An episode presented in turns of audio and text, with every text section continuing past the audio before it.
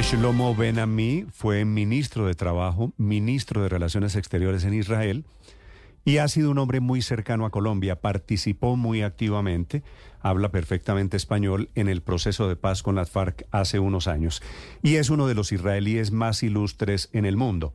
Señor Shlomo Ben Ami, bienvenido a Blue Radio. Muy buenos días. Buenos días, buenos días. Gracias, gracias por atender este llamado. ¿Dónde se encuentra usted? En este momento estoy en Londres. En Londres. Gracias por acompañarnos. ¿Cuál es su mirada desde afuera, señor Shlomo Benami, de lo que está pasando hoy en su país desde los ataques terroristas de Hamas? Bueno, eh, yo creo que ya se habló mm, extensamente de, eh, de, la sorpresa, de la manera en que el gobierno israelí y sus fuerzas militares no han estado lo suficientemente atentas a tal posibilidad, el fallo estratégico, el fallo táctico eh, de los primeros días de esta contienda. Eh, y eh, la tragedia que se, con la que empezó y la que se está desarrollando ahora en ambas partes de la frontera y la posibilidad, que es bastante real, aunque hay que hacer todos los esfuerzos para que no sea así, de que esto se extienda al norte también, a Hezbollah, si Hezbollah entra en la contienda. Y de hecho está provocando a Israel constantemente en el norte. Israel no, tiene, no puede tener ningún interés en una guerra en dos frentes. Eh, y lo que está ocurriendo en el norte es una provocación constante por parte de Hezbollah. Si Israel eh, decide eh, entrar en Gaza en una eh, invasión terrestre eh, amplia, eso mm, puede eh, llevar a que, a que Hezbollah no pueda resistir la tentación y estaremos en una guerra incluso más cataclísmica de la que ya tenemos en este momento, porque Hezbollah tiene capacidades, pues si no 10, seguramente mucho más, realmente eh, diez veces más que lo que tiene jamás y estaríamos en una contienda eh, absolutamente eh, de dimensiones cataclísmicas con la posible intervención de, de los iraníes, aunque sea de una forma más discreta. esa es la razón que los americanos han enviado sus portaaviones a la zona no para participar en una guerra, sino para disuadir eh, tanto a Hezbollah como a los iraníes eh, que, no, que no haya una extensión del conflicto más de lo que en este momento eh, estamos viendo, ¿no? Mm, sí. y en esa, en esa labor de disuasión, ¿usted cree que es posible? solamente una anécdota personal para que vea usted por dónde estamos. Yo he presentado un libro estos días en Madrid, en Barcelona, y llegué a Barcelona antes del conflicto y, eh, eh, de repente había que evacuar a la población del norte, donde vive gran parte de mi familia. Bueno, pues están en mi casa. O sea que eh, la crisis es tal que grandes partes de las zonas fronterizas, eh, las zonas fronterizas eh, bueno, del país están siendo evacuadas. Y estamos hablando, usted vive en un país eh, feliz, bendecido por la naturaleza, como es Colombia, con un millón doscientos mil kilómetros cuadrados. Israel son 22.000 kilómetros cuadrados. No sé si entra en alguna pequeña provincia colombiana.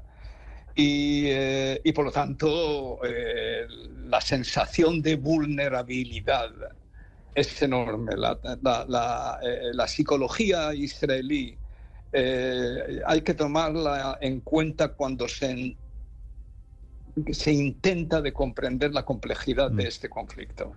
Es un país muy poderoso tecnológicamente, económicamente, militarmente, pero al mismo tiempo con un sentido casi apocalíptico de vulnerabilidad. Es una paradoja, lo sé, pero esa es la situación. y, de esa manera hay que entender lo que a veces la comunidad internacional llama las reacciones disproporcionadas, desproporcionadas de Israel. Em, eso yo no sé realmente a qué se refiere. ¿Qué quiere decir eh, proporcionadas?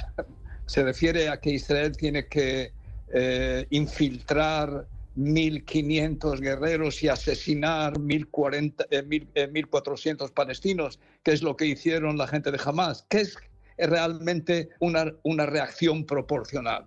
Pero hay que entenderla en su contexto, la reacción, hay que entenderla. Mm. Hamas se ha convertido en un eh, ejército formidable, terrorista, fundamentalista, que toda esta historia de a ver si llegamos a un acuerdo, etcétera, no está en su agenda. Eh, ah, esto es muy, esto, esto, esto que usted dice me parece muy interesante. Señor Benamí, si me permite, le aclaro a los oyentes que usted, hasta donde yo recuerdo, es del Partido Laborista, es decir, muy distante del primer ministro Netanyahu que gobierna hoy Israel, ¿verdad? Claro, claro, no, no, yo... Eh, eh, Netanyahu nunca ha sido eh, un amigo político, yo no pienso que este hombre haya hecho ningún bien al país, yo creo que su, su liderazgo en estos días está contaminado por sus intereses personales. Em, no tiene la suficiente cultura democrática para asumir responsabilidades por lo ocurrido eh, y, para el bien del país yo creo que la etapa de este hombre en la política tiene que acabar lo más pronto temprano, lo más temprano posible. Pero, pero dicho eh, eso, la política, la política de Israel hoy sobre Hamas es apoyada por todos los partidos, inclusive el suyo, señor Benamí. Bueno, hay matices, eh, hay matices que, hay que tener en cuenta. O sea, eh, el sentimiento popular es de mm, que esta atrocidad que ha tenido lugar, que, que eh, tan típicamente ha lanzado a los israelíes de nuevo a memorias holocausticas. El Estado de Israel ha sido creado para que niños judíos no tengan que eh, esconderse en armarios eh, cuando los alemanes eh, penetran en tu casa, ¿no? es la razón de, de, Estado realmente, ¿no? La razón del Estado.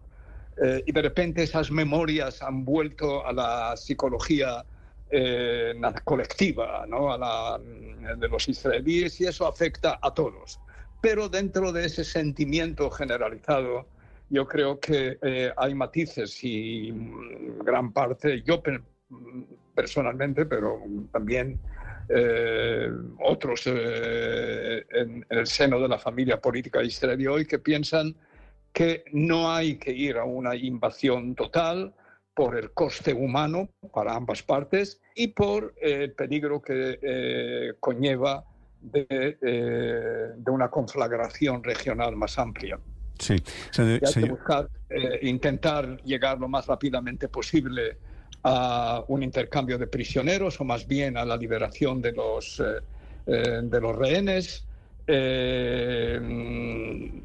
seguir el, esta eh, este enfrentamiento con Hamas, porque con Hamas no habrá, no puede haber realmente eh, una negociación que conduzca a, algo.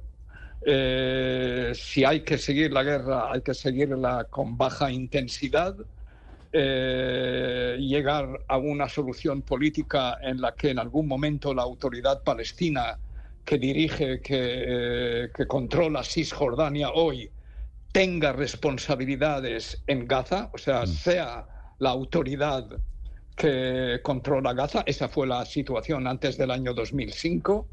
Eh, no es fácil, no es fácil, pero tenemos que empezar ya a, pensar sobre el día después el día político, el día de, que, invita a pensamiento de algún tipo de arreglo. Y, me mm. temo que esa ilusión de que se puede destruir a Hamas, eliminarle por total, que desaparezca, eh, yo no lo creo que es factible. Yo creo que es algo que no solo por el precio humano, sino por la lógica del asunto. Eh, jamás eh, no es algo que aparece en el aire, tiene raíces en la sociedad árabe musulmana. el régimen de, de Assisi en Egipto surge como una especie de golpe contra un gobierno parecido al de Hamas. Hamas es una extensión de los hermanos musulmanes, son miembros de los hermanos musulmanes. Los hermanos musulmanes ganaron las elecciones libres en Egipto. Por lo tanto, estamos hablando de movimientos con raíces auténticas en las sociedades árabo-musulmanas. A propósito... Y pensar que, ahora a través de una invasión eso se va a eliminar, tengo mis dudas. Y por lo tanto eh, pensar en algún intercambio inmediato de, prisioneros. rehenes y de eh, llevar a que la autoridad palestina, con el apoyo de, la, de los países amigos, eso es un término que se había utilizado en América Central eh, con el proceso de paz ahí, los países como Jordania, en los países del Golfo, Egipto, Marruecos, eh, con el apoyo de estos países, crear una nueva situación en Gaza en la que la, autoridad palestina por lo menos tenga el control de la franja y de ahí seguir adelante eh, pensando en la solución eh, política. Señor, señor Benamí, ya que usted menciona, y se lo agradezco, el origen de Hamas, yo no sé si usted está enterado de la posición del presidente Petro en Colombia, pero el presidente Petro ayer dijo una cosa que, que causó aquí una pelea con la Embajada de Israel en Bogotá. Entre otras cosas, entre otros muchos temas, el presidente dijo que jamás era un invento, una creación de la Mossad. ¿Usted tiene idea? El presidente Petro lo ha citado a usted en varios trinos. ¿Usted tiene idea si algo de lo que dice el presidente Petro tiene alguna explicación, algún fundamento? no, no, no quiero entrar ahora en debates con el presidente del país. Si la embajada lo hace, eh, yo creo que está bien. La embajada representa formalmente al Estado de Israel.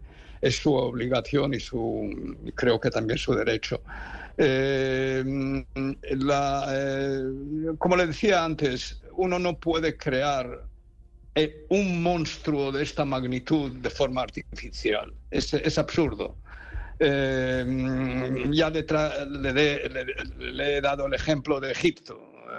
Eh, los hermanos musulmanes jamás son hermanos musulmanes, es una extensión de los hermanos musulmanes. y donde hay elecciones, fíjese a través del mundo árabe. Lo estoy diciendo como un observador, no estoy, no estoy dándole una opinión política, como observador. Y, y, no es difícil de verlo. En cualquier país árabe que ha habido elecciones libres, y el énfasis es en libres, ha surgido un partido de, eh, islamista. En Egipto, en Túnez, en, eh, en Libia, en, eh, en Hamas. ¿Cuál es la razón? La razón es darle ahora toda una conferencia que no, que no viene al caso en una, en, un, en una entrevista en la radio. O sea, pero este es el caso. Sí, sí, Donde hay elecciones libres, surge Hamas, surge hermanos musulmanes, surgen partidos islamistas. ¿Dónde está el modelo que habíamos soñado en Túnez de la primavera árabe? Acabó en una dictadura. Ahora, ¿por qué? También para frenar al islamismo. O sea que no, eh, no estoy dándole una opinión, estoy leyendo lo que, lo que todo el mundo sabe y ve. Ahora decir que eso es artificial, bueno, eso lo ha dicho el presidente, puede seguir diciéndolo, pero no es así. Mm. Eh, señor Benamí, usted, que repito... No, yo no puedo... Es bastante... Ya más o menos creo que hemos eh, acabado, ¿no? Sí, no déjeme, sé, déjeme las hacerle, entrevistas dé- déjeme hacerle una... Después se convierte. Yo tengo yo tengo la costumbre de, de dar respuestas largas y me complico la vida No, con no respuestas sé, demasiado no, largas. me me pero, parece- no, no, pero no le estoy acusando a usted por la extensión de la, de la entrevista. Me estoy autoacusando, pero eh, No, para, para su tranquilidad no me parecen respuestas largas, me parece muy grato hablar con usted. Quisiera preguntarle, señor Benamí, con las aclaraciones que yo he hecho de su procedencia, de su origen político, y me perdona la siguiente pregunta si, si en algún momento se siente molesto. ¿Usted es sionista? Ya le voy a explicar por qué la pregunta. ¿Aló? Sí, eh, le, le pregunto, señor Benamí, si usted... ¿Y soy sionista? Si, si- sí, si usted es sionista. Claro. Pero, pero ¿qué, qué pregunta es esta? Sioni- sionista es un señor o una señora que piensa que el Estado de- tiene que, eh, que- que los judíos tienen el derecho de la autodeterminación en su patria ancestral. Eso es sionismo. Ahora, hay extremistas radicales, como pueden haber más radicales en Colombia, más eh, ab- abiertos al compromiso, eh, en cualquier país, pero Mm. puede haber más radicales. Nacionalistas en Estados Unidos son todos. Mm. Hay nacionalistas locos y hay nacionalistas más serenos, más eh, eh, cautelosos, más respetuosos de, de- del contexto, del derecho de los demás, etcétera. Es lo mismo- como el sionismo.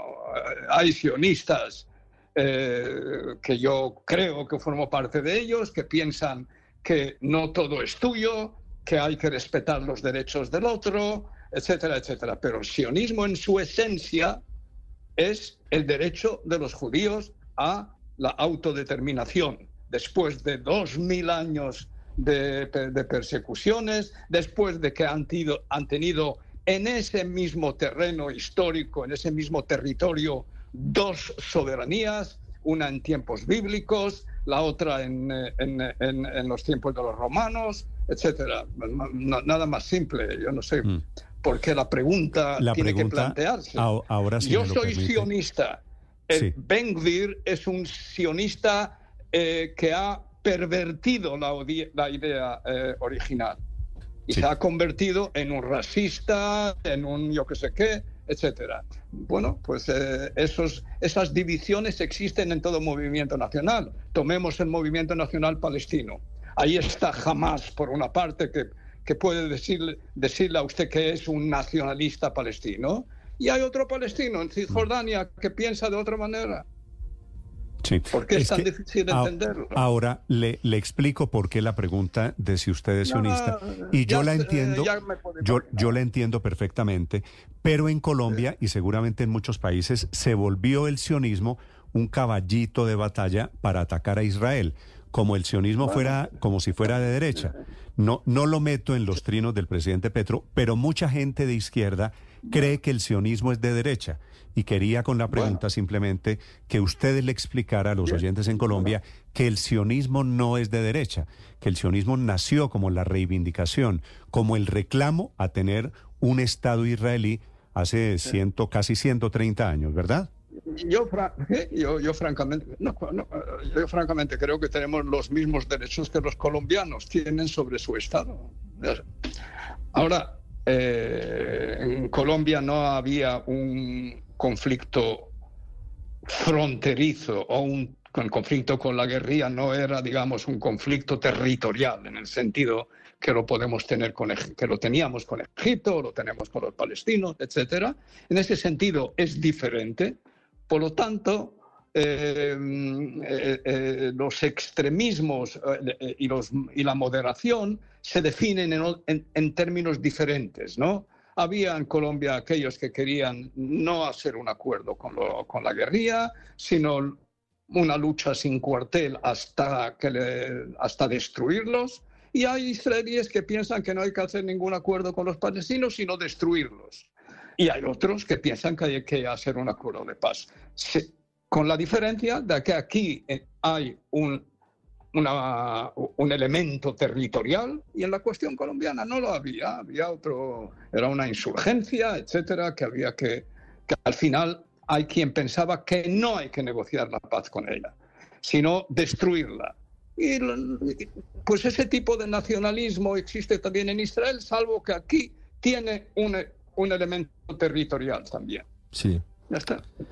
Señor Benamí, sé que usted nos ha dicho que, que no quisiera entrar a controvertir directamente con el presidente de Colombia, Gustavo Petro, y por eso, por eso quiero extenderle la pregunta a una a una idea que hay en eh, algunos mandatarios del mundo, entre ellos Gustavo Petro, pero también Vladimir Putin de Rusia, que dicen, asimilan la actuación del ejército israelí hoy con los nazis en la Segunda Guerra Mundial. ¿Cuál es su opinión frente a esa frente a esa comparación? Comparar a los judíos con los nazis, ¿qué opinión le merece? Bueno, eh, que Putin dé lecciones de, de, moderación es sencilla la respuesta.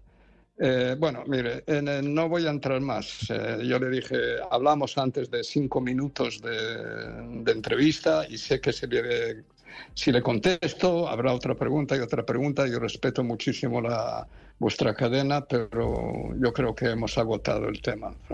Vale. ¿Sobre qué es su libro, señor Benamí? Eh, mi libro es precisamente sobre este tema y apareció en castellano también. El original salió en inglés y eh, habla del, proceso de paz durante el mandato del gobierno en el que yo fui ministro eh, hasta prácticamente estos últimos gobiernos. O sea, es un, es un repaso de la lucha por la paz en Palestina eh, hasta hoy. Sí, eh, pues aprovechemos para hacerle la propaganda. ¿Debe llegar a Colombia cuándo? Se titula, se titula Profetas sin honor. ¿Profetas sin honor? Profetas sin honor. Profetas sin honor.